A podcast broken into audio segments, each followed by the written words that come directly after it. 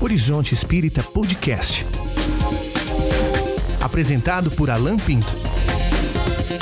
Ouça também os episódios anteriores através do seu agregador preferido ou ainda diretamente no Spotify. Visite nosso site horizonteinfinito.com.br para maiores informações. Horizonte Espírita, o podcast para quem tem ouvidos de ouvir. Aproveitamos este período considerado um dos mais importantes para o mundo cristão para falar um pouco sobre a figura de Yeshua Bar Yosef, em aramaico, ou Yeshua Ben Yosef, em hebraico, por vezes ainda Yoshua ou Yeshua, ou Jesus, filho de José, Jesus de Nazaré. Ele é conhecido por vários nomes, e para isso contaremos com a presença mais que especial de Liszt Rangel, o psicólogo, clínico, jornalista, pesquisador de civilizações antigas e escritor. É doutorando em psicologia clínica na Athens College University, na Flórida, Estados Unidos. Já publicou 11 livros e há 25 anos realiza palestras e workshops no Brasil e no exterior. Desde a adolescência, o autor se dedica a estudar acerca do Jesus histórico e do cristianismo primitivo, o que o levou a fazer investigações na Europa, no Oriente Médio e na África.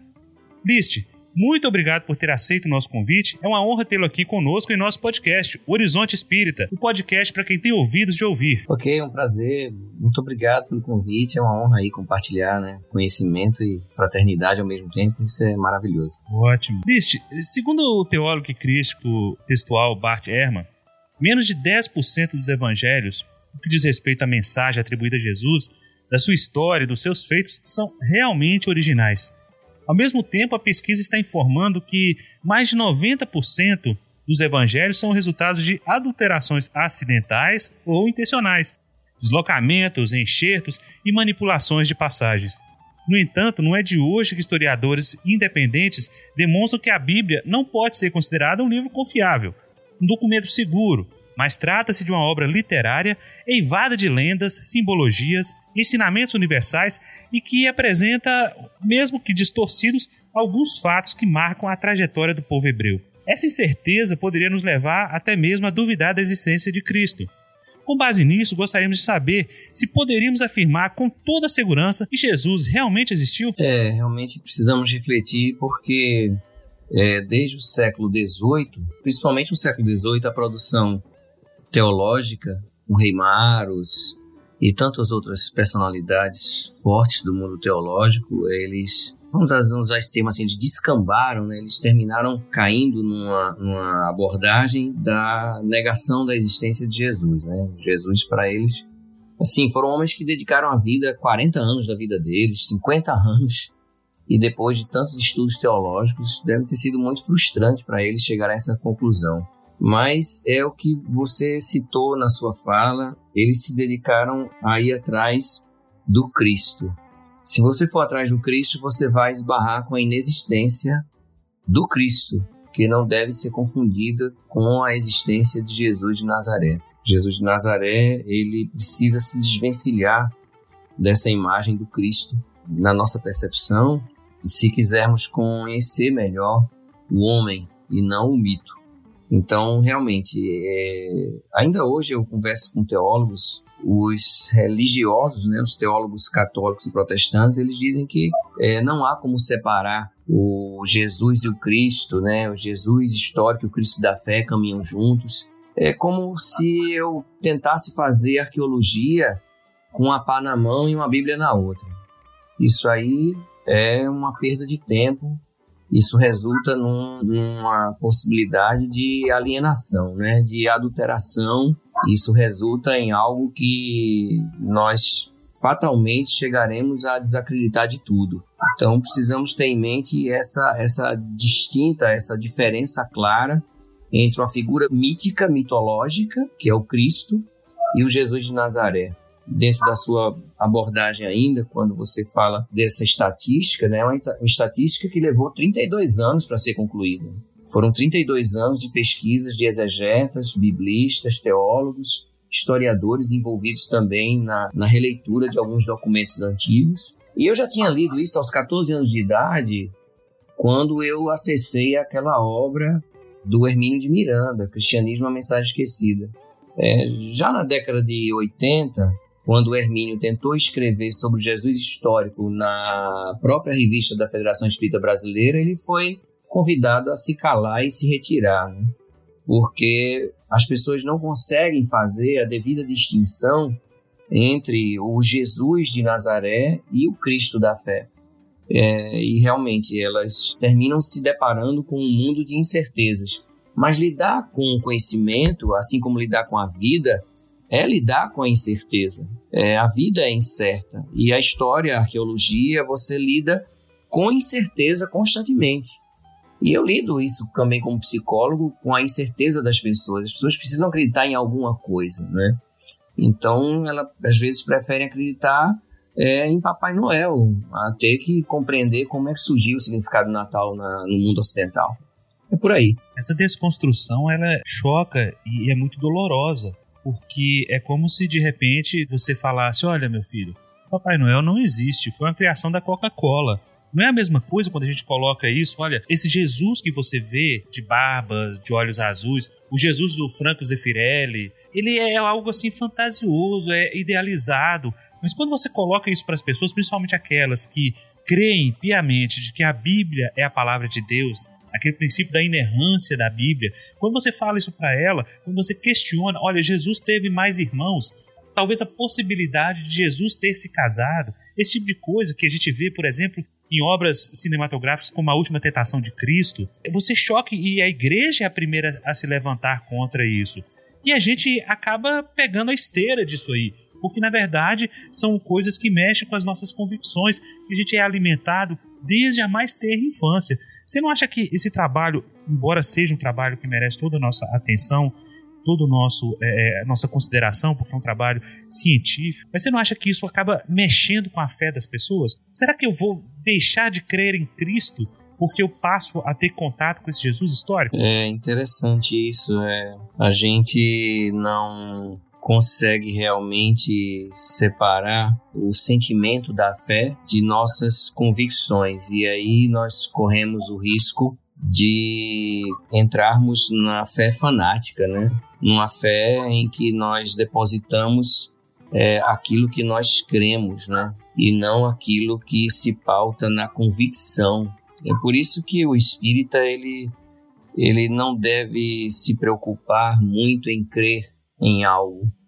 O Allan Kardec ele faz essa assertiva de que a fé, sendo pautada na razão, ela enfrentaria, né, todas, a, ela estaria presente de forma robusta em todas as épocas da humanidade. E realmente é doloroso porque eu não costumo colocar pano novo em roupas rasgadas. Então chega uma hora em que as vestes que você usa, elas estão desgastadas e você precisa se desfazer delas. E as pessoas ainda têm uma certa resistência em fazerem um tipo patchwork, né? Vai combinando tecidos, costurando aqui e ali, e com o tempo, né, já diz muito bem o aforismo judaico, o rasgão volta a aparecer, né?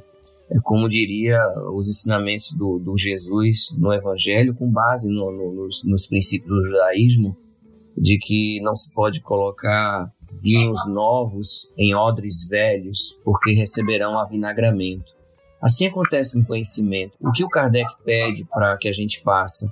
Um, um, desnudamento, né? Se aproxime do Espiritismo e tente libertar-se um pouco de seus preconceitos, se afaste mais desse preconceito, né? Então é, é doloroso, não nego isso. Quando eu estive nas minhas primeiras viagens lá em Roma e pude ver a, a, a descrição de Roma arquitetônica, pude ver com meus próprios olhos, acessei lugares que os turistas não, não, não vão. Então, assim, olha, eu vou confidenciar vocês aqui, deixar esse primeiro furo aí, né, jornalístico com vocês. Eu voltei para o um hotel e algumas noites eu chorei, porque a construção que é passada, por exemplo, pelos romances espíritas, é uma construção bem típica do filme Ben-Hur, Cleópatra, né? São clássicos com a Elizabeth Taylor e tantos outros. Então, é, a gente começa a perceber que tem uma discrepância muito grave na descrição paisagística, na descrição urbana, arquitetura da cidade, Até porque, para a gente compreender o funcionamento de Roma, Roma é toda uma extensão territorial que pega desde Portugal até a Síria na linha horizontal e na linha vertical ela vai desde algumas comunidades ao norte da África e se estende subindo até o norte da Grã-Bretanha. Então você precisa compreender esses lugares. Eu tenho um objetivo, que eu, eu pouco revelo isso, eu tenho um objetivo que é de cobrir todo o território romano, que um dia pertenceu ao território romano, para compreender como funcionavam essas províncias conquistadas, né? Como, como ocorria essa administração, como eram construídas as cidades para relembrar e impregnar o perfil romano. E, lamentavelmente, ocorreu, né, entre aspas, um processo doloroso, mas necessário. Né? É, um dia a borboleta cansa de rastejar e descobre que tem asas. E eu espero que a gente cada vez mais entre nesse casulo por escolha própria, construa a nossa morada da morte para ascender a um outro patamar, né? Em vez de ter uma visão unilateral, ter uma visão é, multiplural, né? Uma visão multicultural, multidimensional, né? É por aí que eu vejo. Rodrigo tem uma pergunta para fazer. Você está acompanhando aí, Rodrigo? O que eu ia perguntar para você, Lício, na essência você acabou meio que pré-respondendo, né? Eu fiz, a gente fez uma listinha de perguntas e uma delas da que eu tinha feito era justamente essa, da relação com os romances espíritas. Quando você compara o que se sabe pela história, ou mesmo indo ao local, né? E o que os romances narram. É claro que os romances espíritas, para qualquer leitor minimamente atento, você repara que eles, eles obviamente, eles têm uma carga de, de romanceamento, vamos chamar assim por falta de uma palavra melhor. Quer dizer, se abre um, há dois mil anos, por exemplo, a maioria dos diálogos, é, pessoas comuns não falam daquele jeito, ainda mais com seus íntimos. Isso, isso é, qualquer um leitor assim, um pouquinho mais atento, você não precisa necessariamente ser um arqueólogo né, para ver que ninguém fala daquele jeito naturalmente. Aquilo não é realismo. Porém, é, e aí eu tenho uma curiosidade, é o seguinte, já que vocês tocam no assunto, a gente tem hoje uma farta literatura psicografada, ou assim classificada, né? Que diz que são relatos de Jesus, dos apóstolos, daquela época toda, né? Com vários personagens. Alguns que a gente reconhece como históricos, outros que não. Tem os livros de Almancio de Emmanuel, tem a série da Amélia Rodrigues, né, com vários títulos. Acho que o João Nunes Maia também psicografou alguma coisa nessa linha, posso estar enganado. Tem até o trabalho do Humberto de Campos também, né? Sim, Humberto de Campos, que é muito famoso. E outros aí que são mais underground, né? Ramatiz, entre outros tantos. é, é, pois é. é. Então, assim, já que você começou a falar disso, né, da comparação de coisas que não batem, eu queria te perguntar, você fez essa comparação sistematicamente? Ou você, quando você diz, por exemplo, que a, a descrição dos lugares não bate, você está pensando num autor específico, num conjunto de autores? Você acha que esse problema, né, dessa discrepância entre o que é verificável e o que aparece nessas muitas histórias é, é um problema geral mesmo? Quer dizer, tá todo mundo ali é, fantasiando, romanceando demais? Mesmo quando poderia, de repente, dar algum detalhe mais pé no chão, né? Você está falando de geografia, por exemplo, quer dizer, não é uma coisa que você imagine que o espírito precisa inventar. É. Geografia, quer dizer. Enfim, eu, eu tenho alguma obra ou autor que você acha que é um pouquinho melhor, pode talvez se salvar um pouquinho, enfim.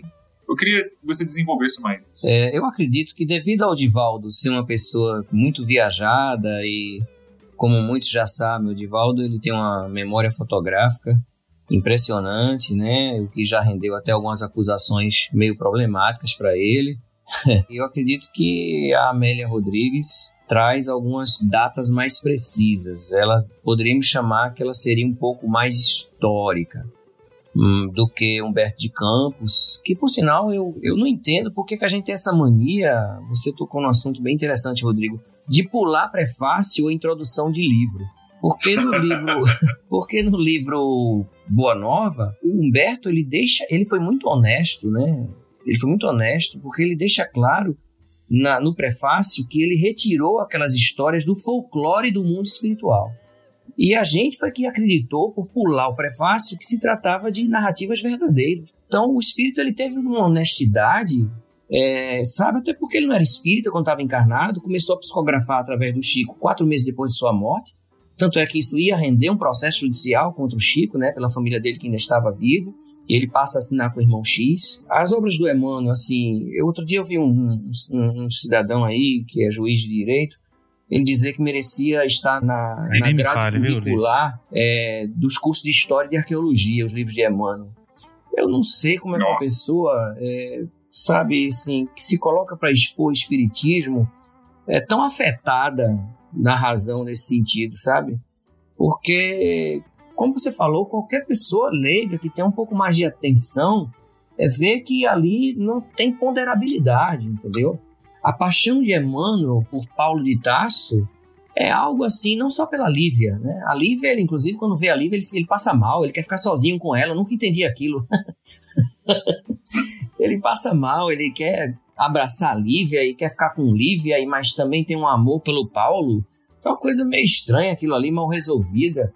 Talvez seja por isso que dizem que ele reencarnou, porque está reencarnando na Terra não deve ser coisa muito boa avançada, não. Então, é, dentro dessa proposta, eu vejo um espírito ainda cercado de uma visão muito é, jesuíta, né? Porque uma das reencarnações dele, entre várias dentro da religião católica, foi o Manuel da Nóbrega. A última encarnação dele afirmam que foi o Padre Amaro, aquele assassinado no Pará. Então, é, se a gente se aproxima de Kardec e se afasta um pouco mais de Emmanuel, a gente começa a entender que os espíritos guardam as suas opiniões pessoais e as suas crenças. E isso, pelo contrário, isso nunca afetou minha convicção espírita. Isso me encheu de, de, de, de contentamento, né? Depois dessa, desse processo de descobrir que aquilo ali não é uma verdade pura, é uma verdade reflexo da evolução espiritual que envolve intelecto e moral daquela entidade. Então me guarda o direito de dizer assim: nossa, ele não tem a verdade absoluta. Tanto é que o Kardec vai falar isso, né? É, retiraram uma passagem do, de um comentário de Kardec e colocaram na biografia dele, no livro que é o Espiritismo, ele dizendo que os espíritos não tinham o pleno conhecimento de todas as coisas e que eles guardavam na personalidade dele as suas crenças e opiniões pessoais. Então, com isso, isso, isso aí, as pessoas, Rodrigo, inclusive, ficam dizendo: ah, mas você, quando fala isso, está acabando com o Chico Xavier. Olha como elas confundem né, o espírito com o médium, né?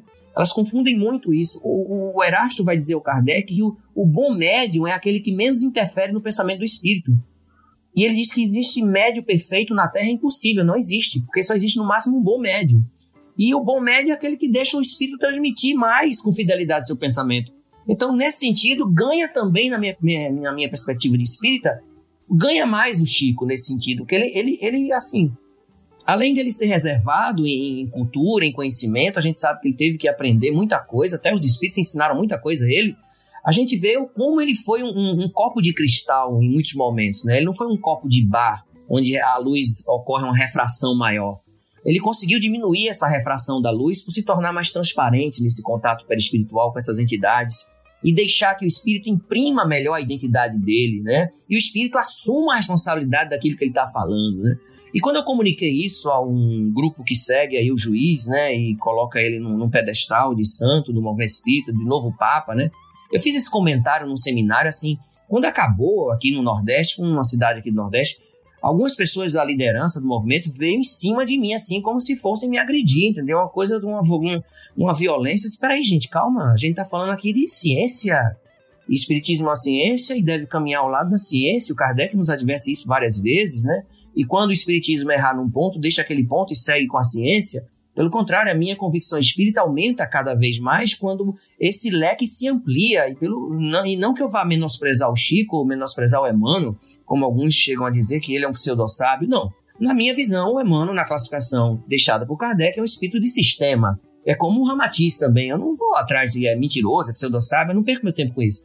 Eu, eu foco na, na linha do pensamento dele, Kardec nos ensina isso, para catalogar essas mensagens. Então, eu, eu fiz uma catalogação, eu acompanhei a linha de pensamento dessas entidades e cheguei à conclusão, pelo método de análise comparativa, que foi utilizado e que ainda é utilizado até pela ciência acadêmica atualmente, vocês sabem disso. E eu disse: não, peraí, esse espírito ele tem essa crença. Né? Como você citou o Ramatiz, Rodrigo, o Ramatiz vai dizer que Jesus levou mil anos para encarnar. Para, inclusive, que aquelas crianças que foram assassinadas por Herodes é, foram assassinadas para limpar a psicosfera da Terra para permitir Jesus sofrer menos impacto. Quer dizer, o cara já chegou nascendo matando muito menino. Então fica uma coisa desproporcional, longe da razão. E se a gente for para o Kardec, quando a, ele fala livro dos espíritos da alma retornando ao mundo corporal, ele vai dizer que quanto mais evoluído é o espírito, a operação perispiritual, né, de aproximação com o nível do reencarne, se opera muitas vezes com a velocidade de um relâmpago. Então, veja, há outras modulações perispirituais para o reencarne sem precisar levar mil anos. É, quer dizer, é a nossa tendência sempre a divinizar o outro, a colocar distante. E eu uso sempre um pensamento que eu aprendi na cultura na Índia, que ele diz assim: é melhor seguir um mestre morto do que seguir um mestre vivo. Então, ainda há essa tendência de colocar Jesus como Cristo morto, aquele Cristo piegas, porque fica mais fácil seguir ele morto, né? Agora o mestre vivo não, ele está ali dizendo, olha, você está errado, olha, olha o que você está fazendo, olha as suas escolhas. Ei, o que é que eu lhe ensinei sobre isso? Então, os espíritos, eles guardam sim suas opiniões pessoais, e isso foi um choque para mim, porque eu vim de uma cultura espírita, eu vim de um berço espírita, fui educado como espírita, apesar de frequentar colégios católicos e protestantes na minha formação educacional. Mas meu pai, ele tinha um Emmanuel em alta conta de um espírito elevadíssimo. Então a gente começa a ver que não é bem assim, não, sabe? A gente investe muito numa fantasia. E é mais a nossa carência em colocar aquela pessoa naquele patamar do que entrar em contato com a realidade. Né? acredito que é muita projeção de nossa imaturidade ainda. Sobre pular a introdução e prefácio é um negócio que eu já tinha reparado. E, enfim, agora, bom, estamos aqui no podcast batendo papo, né? Estamos falando de assuntos de interesse público, né? Então vamos é, deixar mais claro, né? É, você está se referindo então ao pessoal da Haroldo Dutra, né, que tem um círculo de que além de palestrante espírita é também dentro do movimento espírita brasileiro ele se tornou em poucos anos, né? Sim. Mas teve uma ascensão parece que meteórica. Isso. Até um poucos anos atrás eu nem nunca tinha ouvido falar dele, mas ele hoje é visto como uma espécie de autoridade né, em línguas antigas, em interpretação bíblica, hermenêutica e, e etc. Né? É. Tendo inclusive uma tradução do Novo Testamento publicada pela FEB, né? É, uma tradução, por sinal, absurda e cheia de erros. Ah, é? Você, você identificou erros na tradução dele? Porque ele usa um método ultrapassado chamado Targum, que é um método de comparação dos textos na fase intertestamentária. A fase intertestamentária é a fase mais perigosa, é onde os textos se cruzaram. Então é muito fácil você fazer um cursinho online de grego e dizer que você domina grego, mas qual grego você domina? Ninguém nunca perguntou a esse rapaz sobre isso. Que grego ele domina? Que aspecto do grego ele domina? E ele não foi informado que os, os copistas gregos estavam a serviço da Igreja Católica? Ele, ele pulou essa fase da história antiga? Porque ele já recebe textos adulterados, nós não temos textos originais. Como é que, como é que esse cidadão ele, ele, ele publica uma obra chamada, dizendo, se arvorando a, a, a dizer que tem a tradução original dos textos? Gente, isso é uma grande mentira. Eu já pedi várias vezes para entrar em debate com ele, ele nunca está presente. Eu já pedi a outros congressistas aqui, amigos nossos, oh, me deixa lá, eu quero participar também. Mas quando tentam marcar uma agenda em comum, ele nunca está presente. E até agora o encontro, ele, ele desistiu antes de mim. Né? Eu vou precisar viajar para fazer um doutorado também em Portugal. E aí eu não vou poder comparecer a campus né? no mês de agosto. Mas ele já tinha desistido. E outras vezes também, aqui mesmo no Nordeste, nossa, o pessoal evita, blinda.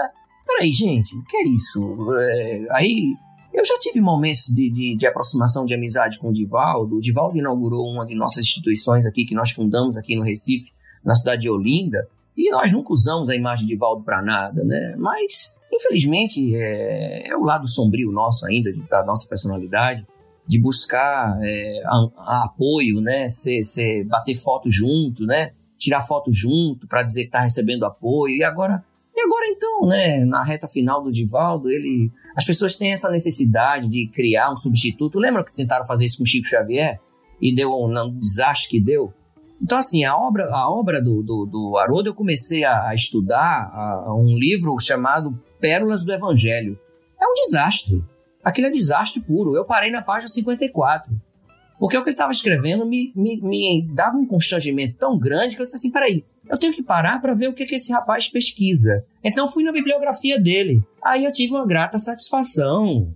Aí eu descobri de onde é que ele puxa os textos dele. Ele vai buscar dentro da reforma protestante na Holanda e na Alemanha. Ele usa literalmente é, teólogos alemães e holandeses. E vez por outra ele também usa é, algumas referências bibliográficas que ele usa são de anglicanos ingleses. Então, peraí. Aí agora eu entendi. É, vocês agora estão acompanhando melhor meu pensamento. Agora eu comecei a montar o quebra-cabeça quando surgiu um boato aí de Minas Gerais de que o Haroldo se intitulava o John Wycliffe reencarnado. E depois, aqui no Nordeste, tem um estado aqui que é, segue ele, inclusive não estudam mais Kardec na, na, na, na, no grupo de estudo, estudam a obra de Haroldo. Inclusive, alguns centros espíritas não estudam mais a obra de Kardec, estudam a obra de Haroldo comentando a Bíblia. Né? Eu, eu disse: peraí, tem uma coisa acontecendo aqui de estranho. Aí o pessoal aqui me informou, eu, eu, fui pego de surpresa, eu tô abrindo o jogo aqui para vocês. Depois de um congresso aqui no Nordeste, disse assim: não, não, é porque ele vem falar de uma forma interreligiosa. Ele vem com a missão de fundar o espiritismo protestante. Aí eu não aguentei. Nossa, não brinca. Aí eu não aguentei não, porque ele é ele ele defende a bandeira do ecumenismo. Aí eu vi ele fazendo conexões com freira aqui, com pastor não sei aonde. Eu disse, peraí, ele tá levando isso muito a sério. É, ele incorporou realmente a personalidade atribuída de um reformista protestante, né? E lamentável, assim, ver que o Chico já tinha falado sobre isso a, através de uma mensagem do Humberto de Campos que eu mandei hoje para uns amigos de Araruama, que eles estão, a gente está mantendo alguns contatos de estudo, e eu mandei uma mensagem de dois livros, são duas mensagens. É Decisão nas Trevas, essa é, de, é uma delas. E tem um grupo lá, o Humberto narra de forma muito jocosa, aquele estilo né, literário dele, né, poético, né? Então ele cria uma ficção. Anedótico, né? de vários espíritos conversando na espiritualidade, de ver como é que vai atacar o espiritismo, né? E de repente, o espírito vampirizador, depois vocês dão uma lida nessa mensagem, ela é de 1962, se não me falha a memória, já tem um bom tempo. E, gente, é um absurdo. A gente está presenciando um movimento espírita, o que o espírito ali na ficção, ele retratou que os espíritos estavam se movimentando para atacar o movimento espírita, atacar as casas espíritas. O texto é impressionante de atual. É logo depois da primeira metade do século XIX. Do século XX, perdão. Da primeira metade do século XX, depois da primeira metade do século XX. Então, assim, esse trabalho, ele, ele, ele não tem nenhum respaldo histórico, ele não tem nenhum respaldo acadêmico. Ele está cheio de erros de tradução e, ainda mais, ele sustenta uma tola presunção de infalibilidade que nenhum outro acadêmico no mundo, ó, o Shimon Gibson, o John Dominic Crossan, o Bart Ehrman, nenhuma dessas maiores autoridades nesse assunto nunca ousou. Olha, eu tive contato com, com teólogos é, judeus, nenhum deles ousa publicar, às vezes, livros que eles têm documentados, são uma coletânea de artigos acadêmicos, eles têm, não têm coragem de colocar para frente, porque eles sabem que o assunto é muito sério, não tem ninguém que seja portador de tradução de evangelho original em canto nenhum. Isso é pedra batida. Isso é uma grande falácia, isso é um charlatanismo puro. Não existe evangelho original em grego, não existe evangelho original em hebraico, não existe evangelho original em aramaico, muito menos. Então vamos colocar os pés no chão e parar de alienar as pessoas, porque essa é uma forma de trazer para si mesmo que eu sou o dono da verdade, tá? A verdade tá comigo, tanto é que um doutor em história veio me agredir na rede social me agrediu várias vezes na rede social, porque eu fiz um, texto sobre isso. E aí eu disse: Olha, você colocou o seu curso de doutorado em história aonde para você apoiar um, um, uma loucura dessa? Não, é porque você não conversou com ele. Na hora que você conversar com ele, você vai abrir mão de suas ideias e vai seguir com a ideia do Haroldo. Ah, então já catequizou, aí para mim já não dá mais. Eu acho que essa talvez seja a grande dificuldade nossa dentro do movimento espírita nós exaltamos tanto a figura da ciência, do espiritismo como ciência, que nós somos da razão, e quando você chega para alguém e mostra as evidências científicas, elas simplesmente descartam, porque o que vale é o que Emmanuel escreveu, o que vale é o que Humberto de Campos escreveu, o que vale é o que Haroldo Dutra escreveu. Eu sou espírita, como eu disse, e minha esposa é católica, e nós fazemos o evangelho no lar, não o culto do evangelho, como os espíritas falam, mas o Evangelho lá, lendo os Evangelhos de Cristo e comentando. E eu, uh, há um tempo atrás, antes da minha desconstrução, não vou dizer quando eu ainda era espírita, porque eu continuo espírita, mas antes dessa minha desconstrução do movimento espírita brasileiro, eu comprei um exemplar do Novo Testamento tradução do Haroldo Dutra. Mas por que eu comprei? A lógica que da cabeça do espírita é: Haroldo Dutra é espírita. Haroldo Dutra é uma autoridade. É. Ele, é, ele é doutor em direito. Se ele é espírita, se ele é doutor e ele traduziu, então é lógico que ele traduziu inspirado pelos espíritos superiores e eu vou usar essa obra como referência. É isso? Ó, não, você tá rindo, Liz, mas isso é o que os É espíritos verdade, pensam. é verdade. E aí, eu com a minha Bíblia, o Novo Testamento, do Dr. Haroldo Dutra Dias, e a minha esposa com a Bíblia Católica. Não tinha a parte do cego, não tinha parte do cego de Jericó. Ué, mas cadê? Tá faltando aqui no meu. Não tem, simplesmente. Tudo bem, vamos dizer, foi um erro de impressão. Mas não tinha. O meu Novo Testamento, do Haroldo Dutra, não tem o cego. E, e eu não, não acho que o espírita ele não leia o prefácio dos livros. Eu acho que ele lê mas ele simplesmente ele cria uma fantasia naquilo que ele quer ver, naquilo que ele quer enxergar. Por exemplo, Boa Nova. Humberto de Campos fala com todas as letras que ele retirou a- aquelas histórias do folclore. Isso. E a gente vai fazer o quê? Aí nós vamos vir lá no nosso primário e ver que folclore é a junção da palavra folk, povo, e lore, que é conhecimento. Conhecimento popular. Isso. Se é conhecimento popular, então é o conhecimento popular dos espíritos. Isso. Então os espíritos estão falando, é verdade. Pronto, acabou. Não tem mais discussão. Perfeito. Não tem mais discussão. Não, não adianta você vir falar de teólogo, falar de, de história, de arqueologia. Não adianta, porque eu já criei a minha concepção. E essa concepção é que tá lá no, no, no arqueocórtex cerebral nosso. tá lá gravado, lá no, no, no íntimo nosso. E aquilo ali, gente, pra sair, olha, é muito bom de descarrego, viu? Você tem uma dúvida ainda, Rodrigo? É, na verdade, a dúvida foi uma coisa que você falou que eu, eu não entendi muito bem. É que quando você falou que ah, ele se baseava em teólogos holandeses e britânicos, é isso? Teólogos holandeses e alemães, e de vez em quando ele É, recorre ao anglicanismo inglês. É, é, eu não entendi. É que você apresentou isso como se fosse uma coisa assim, um, um defeito. Eu fiquei na dúvida. Eu não queria entender, perguntar por quê. Porque nós temos uma, nós temos várias linhas de pesquisa, tá? Uhum. E a aproximação com Jesus histórico é necessário ocorrer um afastamento da perspectiva religiosa.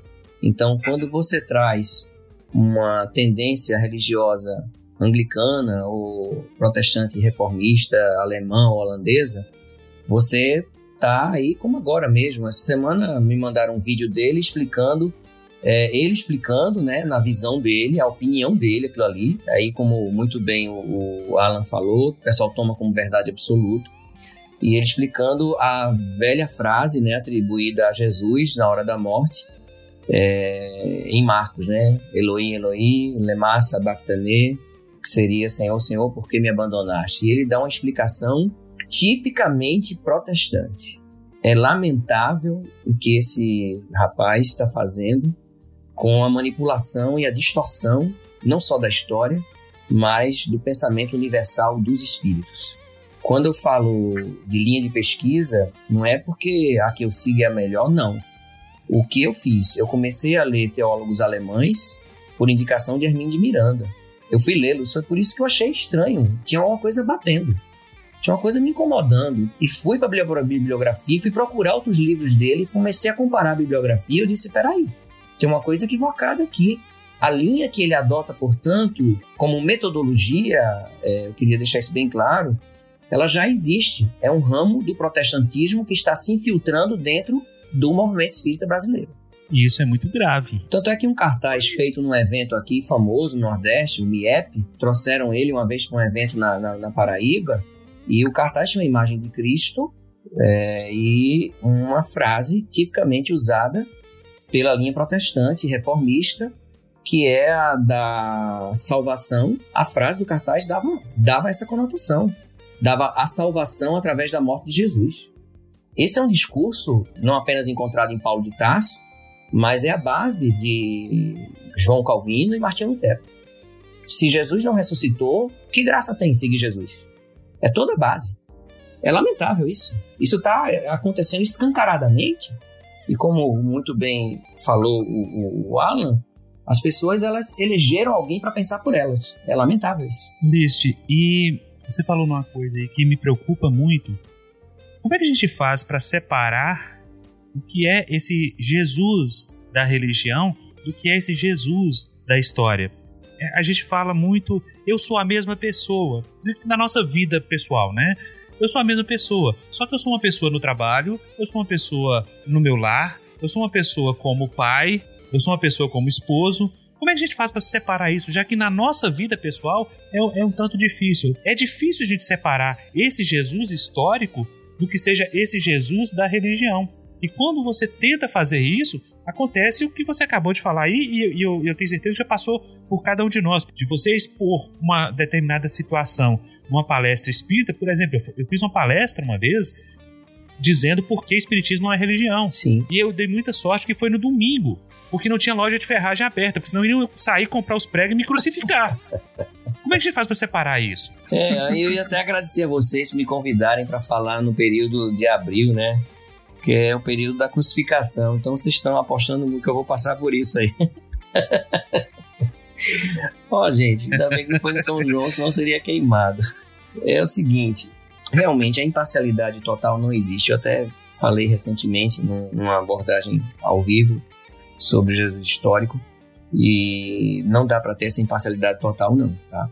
É, agora é necessário ter um pouco de exercício de desprendimento, de exercitar realmente de que eu não tenho a janela para a porta do mundo, que dá acesso ao mundo, há outras janelas, que eu combato muito esse radicalismo, esse posicionamento de dogmatizar o livro há dois mil anos, dogmatizar o Paulo Estevão, é, dogmatizar é, Joana de Ângeles, dogmatizar é, Humberto de Campos, isso aí é o maior erro que o cristianismo já cometeu, foi dogmatizar um livro, e agora estamos repetindo o erro. Por quê?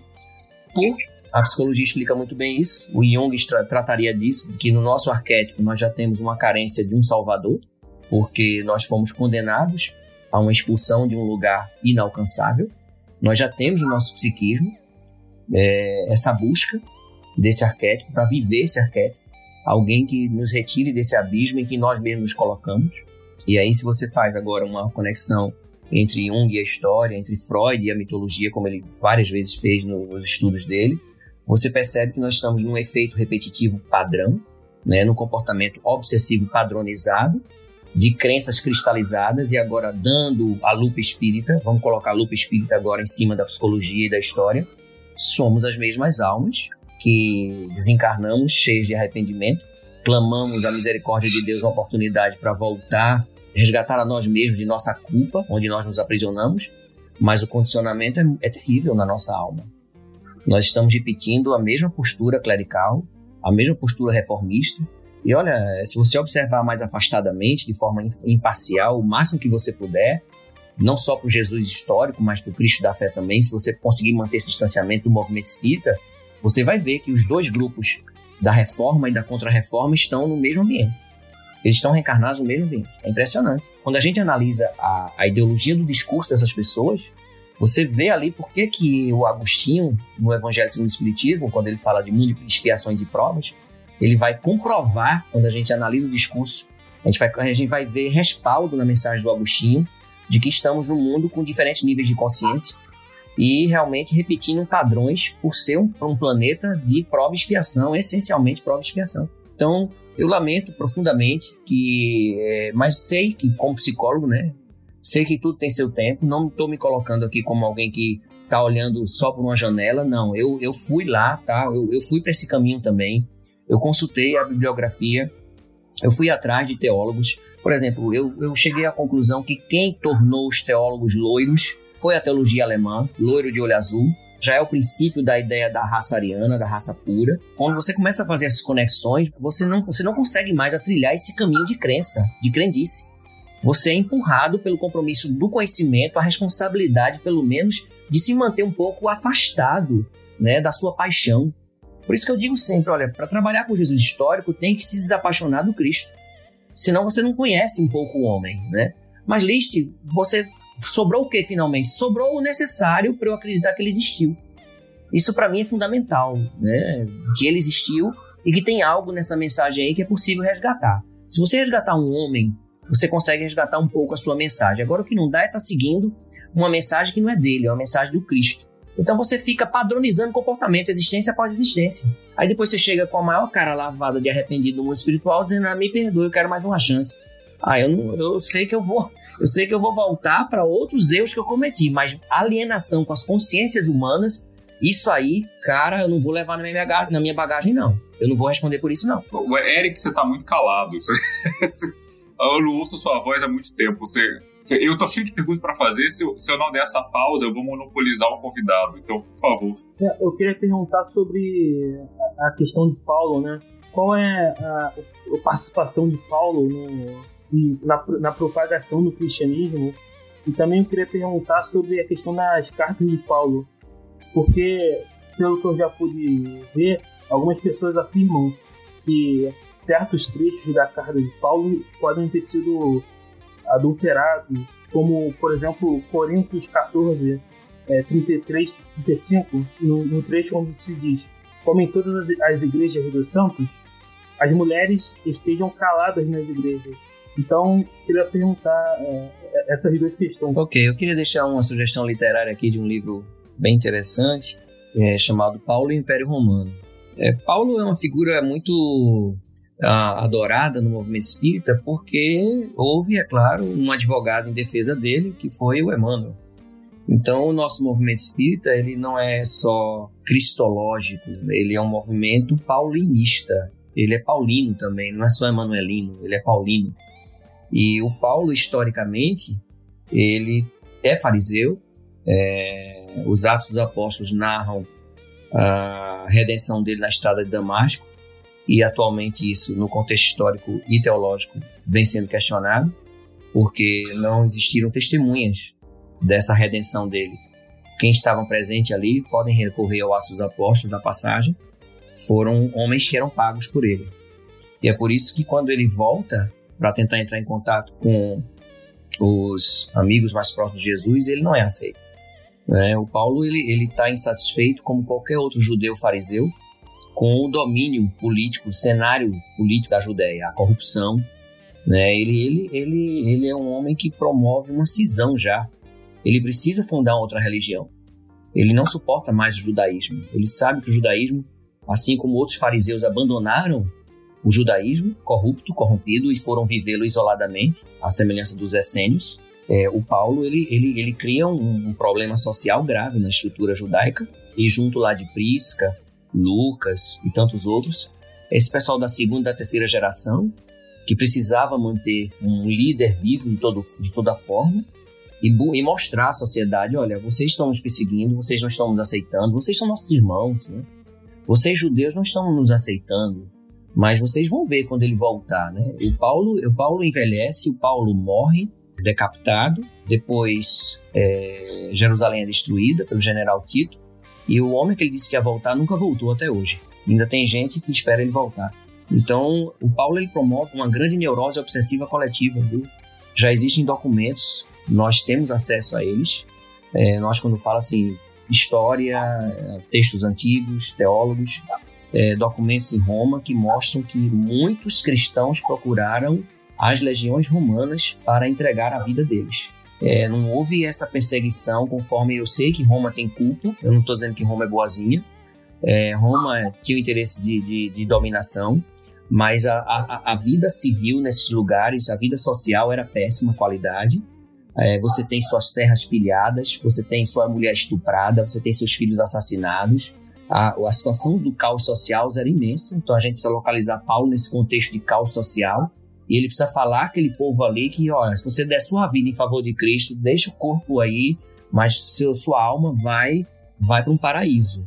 Então ele criou uma neurose obsessiva coletiva, ele é o verdadeiro fundador do cristianismo, ele é o autor intelectual de muita carnificina em nome do Cristo da fé, tá? Em muito em muito assassinato coletivo, foram milhares de pessoas até a, a, o cristianismo deixar de ser perseguido e passar a ser perseguidor o Paulo tem uma figura é, de, é de uma figura ascendente, né? Ele é péssimo na oratória, mas ele tem um marketing pessoal muito bom. Inclusive, ele mesmo vai dizer que quem sofreu mais do que eu, quem levou mais chicotadas do que eu, quem escapou de naufrágio além de mim, qual cristão foi maior? Ele, ele tem um marketing pessoal imenso em cima dele, tá? E agora mesmo ver um filme que tentaram puxar com a linha protestante, Paulo, o apóstolo, que veio agora em 2018, né? Acho que vocês assistiram. E se não vale a pena. Mas você, mesmo pela paixão do roteirista pelo Paulo, ele deixou escapar a fragilidade é, humana de Paulo. É incrível isso. É, o, o filme, eu esperava uma, uma beatificação dele completa ali naquele filme. Mas o roteirista ele não conseguiu ceder à neurose obsessiva e à culpa que domina a cabeça do, do Paulo. E quanto às cartas de Paulo, realmente elas são extremamente conflituosas, porque hoje já se sabe em exegética, em estudos biblistas, que das 12 ou 13 cartas de Paulo, já tinham outras que sumiram. Por exemplo, tem uma carta desaparecida, que teria sido a primeira carta aos Tessalonicenses. Essa carta foi sumiram com ela, ninguém sabe a explicação disso, é, não sem registro dela. É, como muitas outras cartas, como já se sabem, que foram escritas por ele, sumiram também. É, e hoje já se sabe que das 12 ou 13, como você queira considerar, apenas 7 seriam um pouco originais, escritas pelo próprio punho de Paulo. É, já estamos falando de plágios, né? já estamos falando de uso de uma identidade que já tinha um prestígio social para buscar autoridade. Será que a gente está vendo isso movimento espírita hoje? Ó? Citando o orador tal, citando o médio tal para buscar autoridade no que está falando. Assim os primeiros cristãos fizeram, viu? Do mesmo jeito. Eles usavam o nome nas escrituras de cristãos famosos para ter maior apelo naquilo que iam falar, para convencer melhor as pessoas.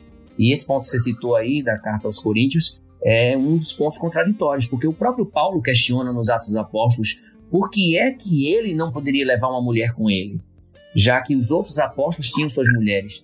A gente vai bater de frente, pessoal, com um movimento já hierárquico, sacerdotal implantado, antes mesmo da oficialização do cristianismo no século XIV por Constantino, a gente vai bater com um movimento preocupante que a igreja depois vai ter que interditar, né? onde os papas ainda eram casados. Tá aí a série Borges, que foi interrompida, né? ela não chegou à última temporada por intervenção do Vaticano, né? a situação foi séria, porque eles revelaram dados biográficos históricos na série da família dos Borges, muito fortes, e mostrando os papas, os bispos com amantes, esposas, então, um cara desse morre tem um sério problema de testamento. e a igreja teria que compartilhar isso com as mulheres, com as esposas, com as amantes. Então, tem muita coisa de política já estruturada antes mesmo do cristianismo surgir, com um olhar meio que assim, de desprezo para com a mulher, né? Inclusive, a gente falava do juiz anteriormente, e o discurso dele é patriarcal, é machista e é misógino ele segue a mesma linha da misoginia, que significa rejeição e repulsa à figura feminina. Ele tem a mesma, o mesmo pensamento. No análise de discurso das palestras dele, vocês vão perceber isso com mais, mais presença.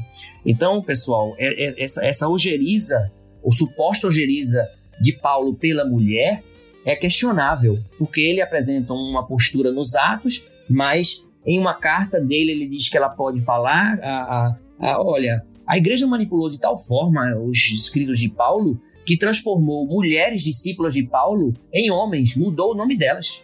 Porque a mulher sempre ameaçou a cristandade. E isso é, é muito complicado, né?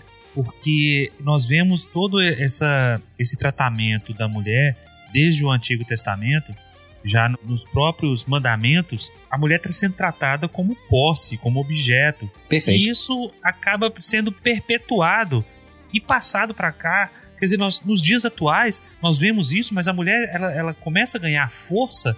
Eu não gosto da palavra que, que virou moda, né? Eu acho que nós temos palavras melhores dentro do português, que é o empoderamento, uhum. que é uma literação do, do, do empowerment americano, né?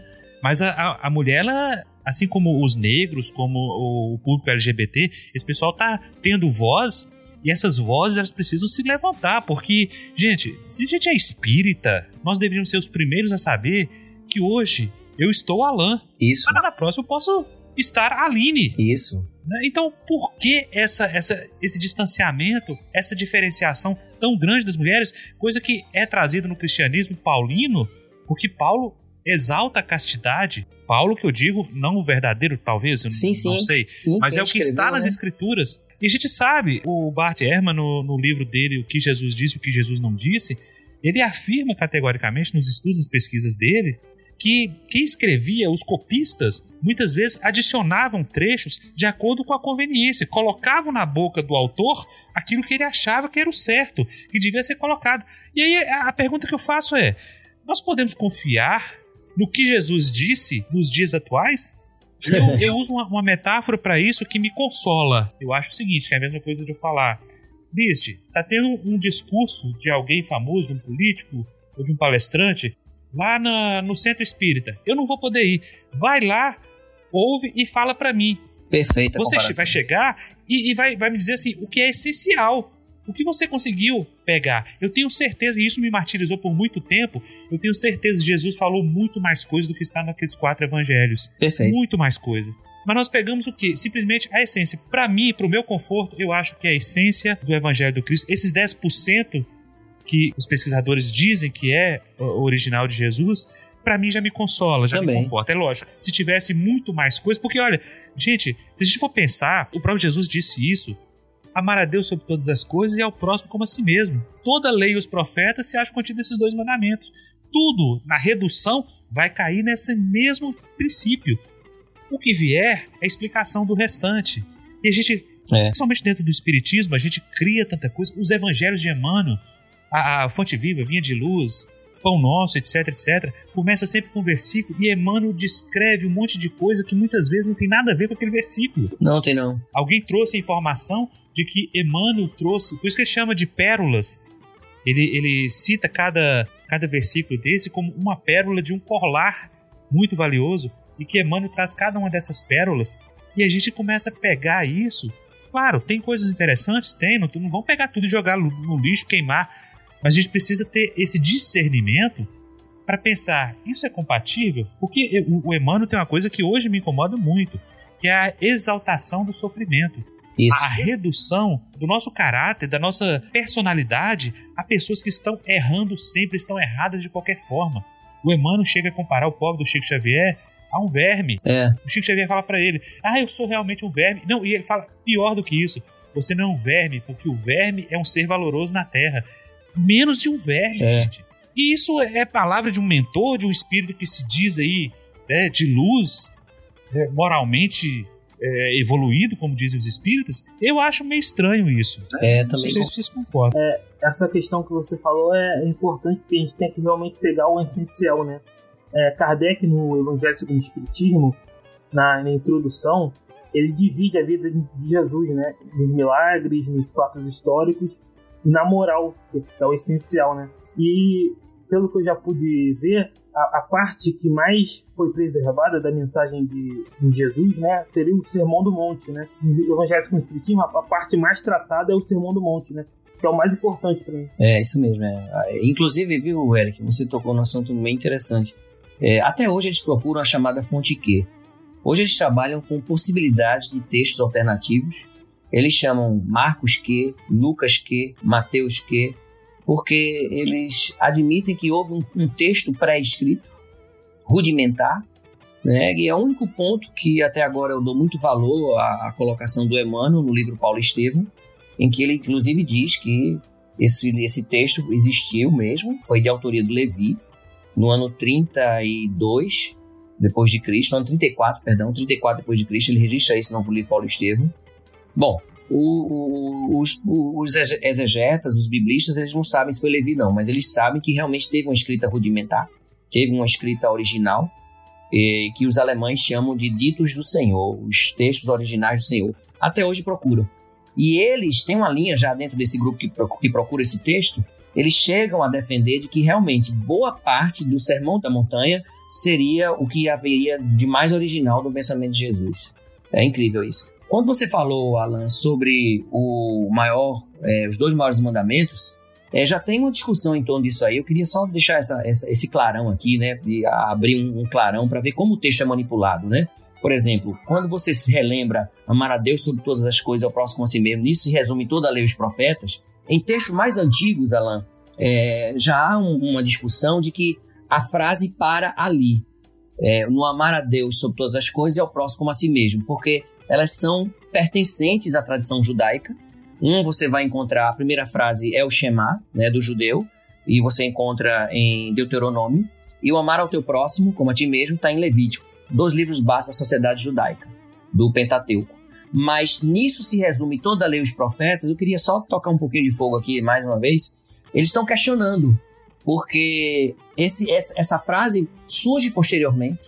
Ela não é, não está presente nos textos mais antigos e seria uma tentativa da ideologia do discurso da igreja para acabar de vez com os judeus. Mais uma tentativa. Para dizer assim, ó, de hoje em diante foram teus profetas, agora o que importa é Jesus, esse é o supra-sumo.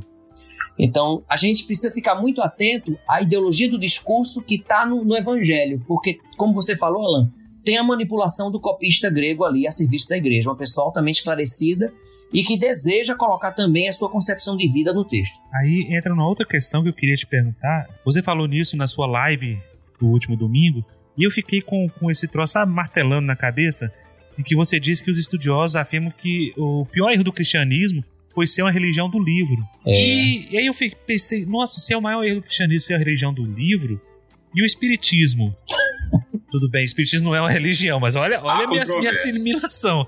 Tudo bem, não é religião. Mas a gente usa livro.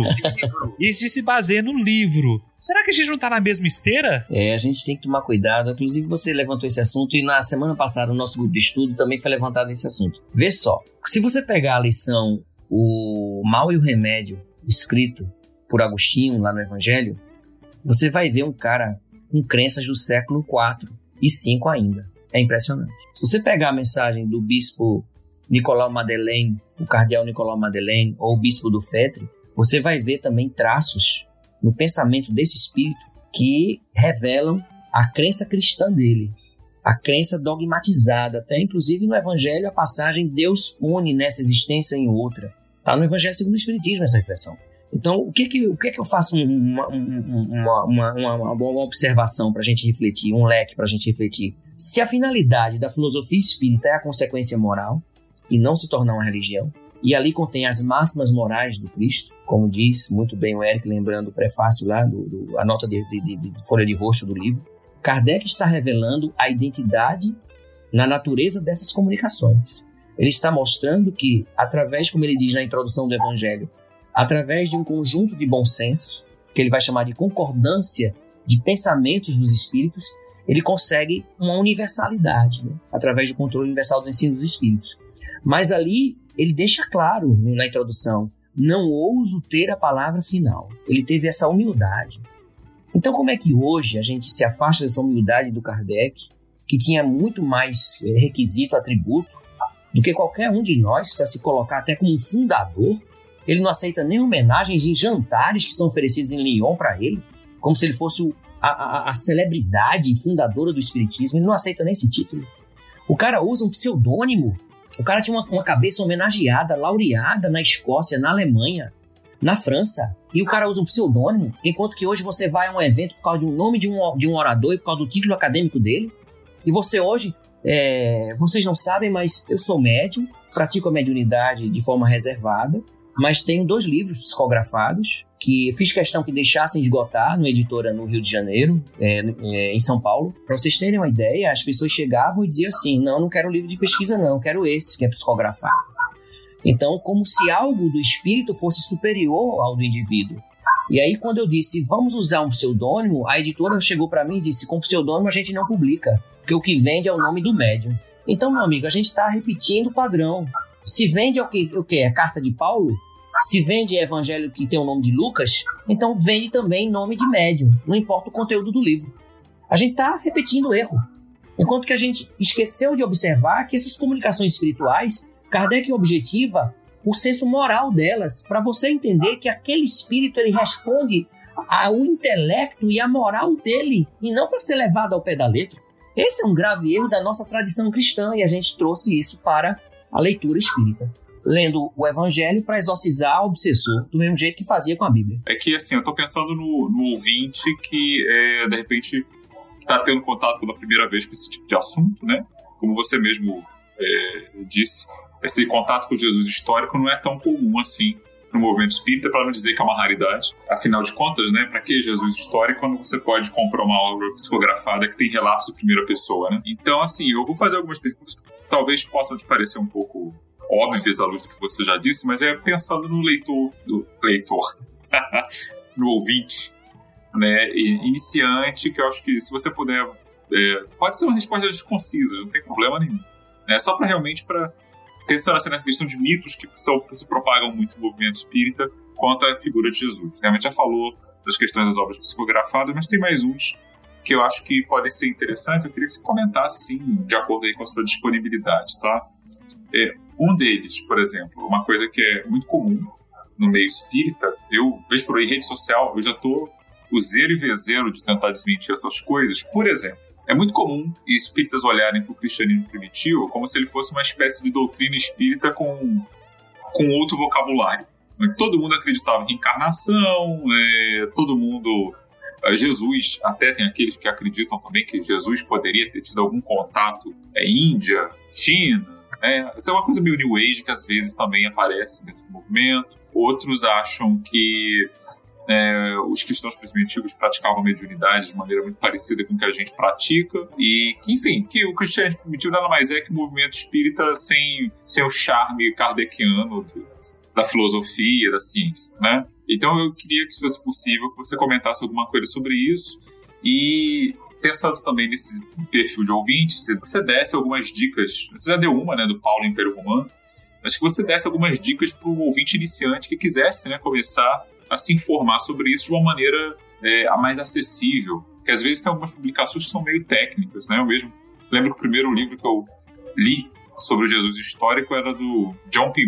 Meyer, que era um padre, mas o livro era extremamente especializado, né? Isso. Eu comprei mal, eu me dei mal, mas isso faz mais de 20 anos. E, então, assim, se você poderia dar algumas indicações para o ouvinte curioso que quisesse começar a montar uma bibliotequinha, né? Independentemente dessas do Haroldo e de outros é, escritores do movimento que de repente não são tão confiáveis assim. É, foi muito é bom você ter colocado isso aí. É, realmente, inclusive tem um companheiro espírita que ele vinha fazendo um bom trabalho e agora ele está começando a desandar porque ele trabalha com traduções do hebraico, não só não é do grego, é do hebraico. Né? Inclusive ele foi humilhado pelo juiz no, no, numa transmissão ao vivo para o mundo todo ver. Eu já disse a ele que ele está errado nesse caminho, ou seja, eu, ele se tornou o caminho, a verdade e a vida, se brincar. Então, o, o, o, Celestino ele tem um trabalho muito sério na, voltado para o hebraico e ele admite, ele mesmo diz em palestra que ele tem em casa mais de 27 Bíblias e nenhuma delas é confiável. Né, de, de várias traduções. E ele está dizendo agora que o Evangelho de João resgataria muito né, do que seria o Espiritismo na antiguidade e tal. É, aí eu fico de novo dizendo assim, mas meu Deus, o que foi que houve com o aspecto histórico? Se preocupa tanto com a tradução literal da palavra, mas e como a palavra surgiu nesse contexto histórico? A palavra não surge do nada, a palavra pertence a um grupo histórico, a um grupo social, uma etnia. Ela, ela foi criada naquele contexto, né? ela foi usada de várias formas. Outro dia eu estava vindo num, num, num congestionamento e o, galo, o garoto gritava assim: Olha o galeto, olha o galeto, olha o galeto. Eu disse: Nossa, estão vendendo frango assado aqui já. O cara passou com uma, uma pipoca torrada, assim, bem torradinha, bem torradinha. Quer dizer, o menino tá chamando a pipoca de galeto aqui em Recife. Então imagina um, um, trabalho de vernáculo, um trabalho de linguística daqui a 100 anos. Pô, e como é? Esse povo chamava galeto pipoca, e pipoca era pipoca, mas também era galeto, e galeto não é, não é frango. Galeto é milho que o frango come. Gente, a gente precisa ter essa, essa compreensão, falando agora para o ouvinte, de que essa busca de tradução por palavra exata, isso é perigosíssimo. Se a gente não acompanhar o momento histórico em que isso foi pronunciado, a gente vai ficar realmente repetindo esse modelo padronizado, esse modelo de crença, de que nós somos os melhores porque somos cristãos. Então está havendo realmente uma tentativa de comparação é, do espiritismo com esses modelos devido a algumas crenças. Por exemplo, há sim entre judeus a filosofia da Kabbalah, que muitos, inclusive, defendem. Agora tão, tem, tem textos surgindo aí, é, de até um jornalista, muito, muito é, precioso o texto dele, em que ele chega a dizer que Jesus tinha uma profunda intimidade com o pensamento farisaico, com os fariseus. Os fariseus não se davam bem com os saduceus por questões de interpretação religiosa. Então, assim, não é, não é, não é, não é novo que judeus atualmente, não ortodoxos, mas que judeus aceitem a reencarnação. Ela existia espalhada de uma certa forma através da Kabbalah, que é uma interpretação mística da filosofia, uma interpretação filosófica do judaísmo, né? E veja, o Jesus ele também recebe influência de grupos é, como os essênios. Só que os essênios eram grupos também é, armados. Essênios falavam em rebeliões. Os essênios esperavam um, eu vou deixar um fogo aqui para tocar ainda mais, né? Os, os essênios esperavam um homem chamado Menahem, que seria o líder dessa revolução na época de Herodes. Menahem, traduzindo para o português, quer dizer consolador. Inclusive, os essênios é que difundem a ideia do consolador prometido. Aí, onde é que Kardec vai buscar o texto Consolador Prometido? Vai buscar em João, o evangelista. Esse texto nunca foi de João. Esse texto é um texto essênico que foi bater ali agrupado naquele compêndio chamado Evangelho atribuído a João. Então, aí a gente começa a achar que o Espiritismo é o consolador prometido lá na época de Jesus? Peraí, vamos fazer um distanciamento disso. Como é que surgiu essa ideia de consolador? Tanto é que o Menaé, a revolução dele é abafada, ele é morto, e o corpo dele fica três dias exposto na rua. Quem foi que morreu e ao terceiro dia ressuscitou? Cristo da fé. Então a gente começa a compreender de onde é que surge todas essa, essas sutilezas para compor a história de um mito. Porque a verdadeira história de um homem, ninguém escreveu nada sobre ele. O Kardec, inclusive, vai criticar isso num artigo na Revista Espírita. Kardec até brinca. Kardec diz assim: olha, se tivesse se preocupado em escrever algo, não tinha tantas interpretações do que ele ensinou. Ele faz um jogo de palavras de ironia com isso. Então, eu deixo claro para as pessoas espíritas que estão nos escutando que a minha fé em Jesus, ela só aumentou, gente. Ela não diminuiu. Ela não foi abalada. O que foi abalado foram as minhas crenças infantis, da minha educação, que todos nós passamos por muita repressão, por muito trabalho de psicologia do medo, muita culpa. O nosso colega Alan falou sobre isso. Trabalho de culpa, trabalho de culpa. O marco divisor da, da, da trabalho de Emmanuel, para mim, é um livro que leva até o nome dele. Aquele é um livro fantástico chamado Emmanuel.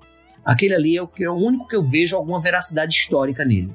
Mas o resto tem uma, tem, tem uma nítida mudança da, da escrita de Emmanuel depois que acontece o segundo, o segundo concílio ecumênico do Vaticano, na década de 60. Ele muda, eu não sei porque ele muda. Não sei o que foi que houve, eu não sei que foi, foi o médio, eu não sei, não sei explicar. Mas que não tem veracidade em muitas de suas narrativas, não tem. Até mesmo ele vai dizer naquele compêndio Caminho, Verdade e Vida, é, Fonte Viva, aqueles livrinhos lá pequenininhos, ele vai dizer que todas, ele vai dizer na introdução, observa lá, todas as cartas de Paulo não são merecedoras de confiança, apenas as cartas, a carta aos Hebreus, ele vai dizer isso.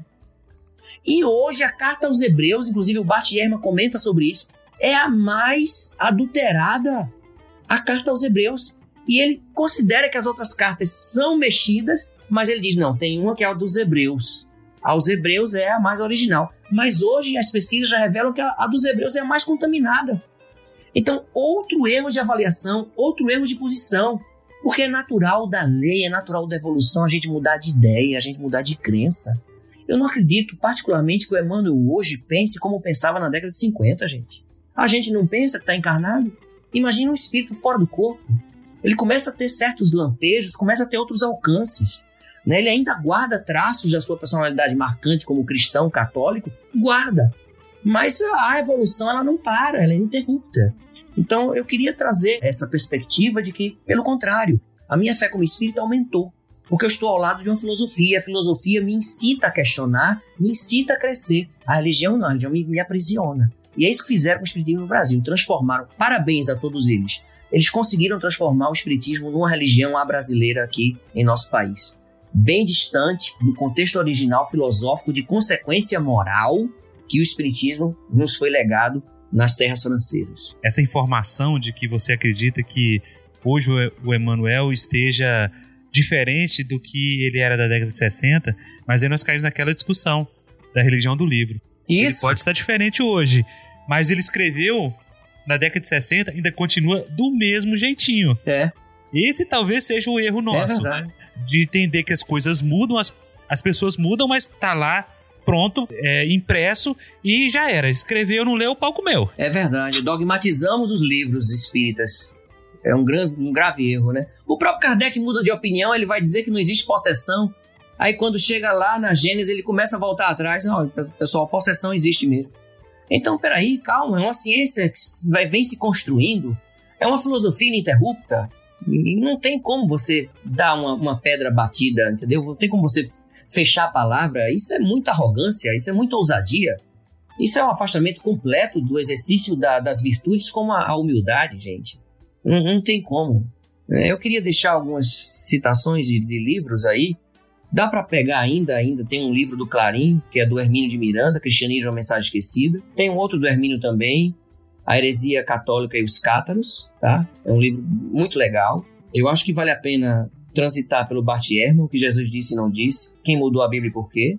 Vale a pena também pegar outro livro do Bart Ehrman, chamado Quando Jesus se Tornou Deus. É um livro recente aqui no Brasil, eu acho que é fantástica a análise histórica dele.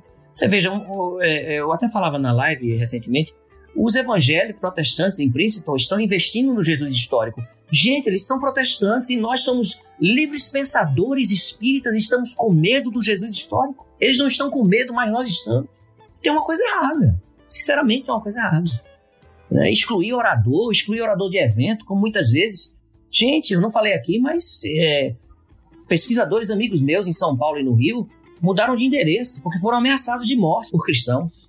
Tiveram seus filhos ameaçados de sequestro na escola, gente. E comigo, como espírita, me excluíram, me marginalizaram de muitos eventos. Outros eu fiz questão de não participar. Por quê? Qual, qual o problema? Se o próprio Erasto é questionado ao Kardec, e essa mensagem está lá nas obras póstumas, que o, o Kardec pede para ele comentar sobre a opinião de Ernesto Renan no livro Vida de Jesus, que está sacudindo a Europa de cabeça para baixo. E o Erasto dá, eu queria que vocês aí que estão ouvindo, depois fossem consultar nas obras póstumas, a bela resposta que Erasto deu ao Kardec é, sobre a, a, temida obra Vida de Jesus, escrita pelo teólogo francês Ernest Renan, para ver como é que os espíritos tratam com respeito aqueles que pensam fora da caixa, aqueles que não obedecem ao que foi inscrito como verdade absoluta, sabe? E nós estamos fazendo o caminho inverso, a humanidade indo para a espiritualização e a gente tornando o espiritismo uma religião. Aí está no processo inverso. É, é, repetição de erro, é, é o comportamento obsessivo compulsivo, é padronizado. Queria deixar um abraço para vocês. Eu acho que vale a pena ler também a, a, a, bibliografia do Shimon Gibson, que ainda hoje trabalha com arqueologia em Israel. É, vale a pena ler o, o padre, John Dominique Crossan. Apesar dele ser padre, ele consegue falar para as pessoas. Ah, sim, Rodrigo, e você me deu a oportunidade aqui de, de falar do Gesa Vermet. Gesa Vermet é um homem seríssimo. Ele, inclusive, tem um livro chamado O Autêntico Evangelho de Jesus, onde ele vai buscar justamente essas fontes queis. O que Jesus realmente disse ou poderia ter dito, ou que foi até mesmo adulterado para agredir os judeus na boca de Jesus, né? Como, por exemplo, em Lucas tem uma passagem em que Jesus teria dito que os judeus eram filhos do diabo. Gente, isso é inconcebível. Como é que você vai fazer a tradução disso na obra O Evangelho de Emmanuel? Você vai explicar isso? Você vai aceitar isso, que os judeus são filhos do diabo? Jesus judeu teria dito isso? É muito sério, é a questão é muito grave. Vixe, meu amigo, nós gostaríamos de, imensamente de agradecer a sua participação nesse nosso episódio, sua disponibilidade. A gente sabe que você tira geralmente suas terças-feiras para o seu período sabático de descanso e está aqui conosco até as 23 horas. Muitíssimo obrigado. Um nosso abraço carinhoso.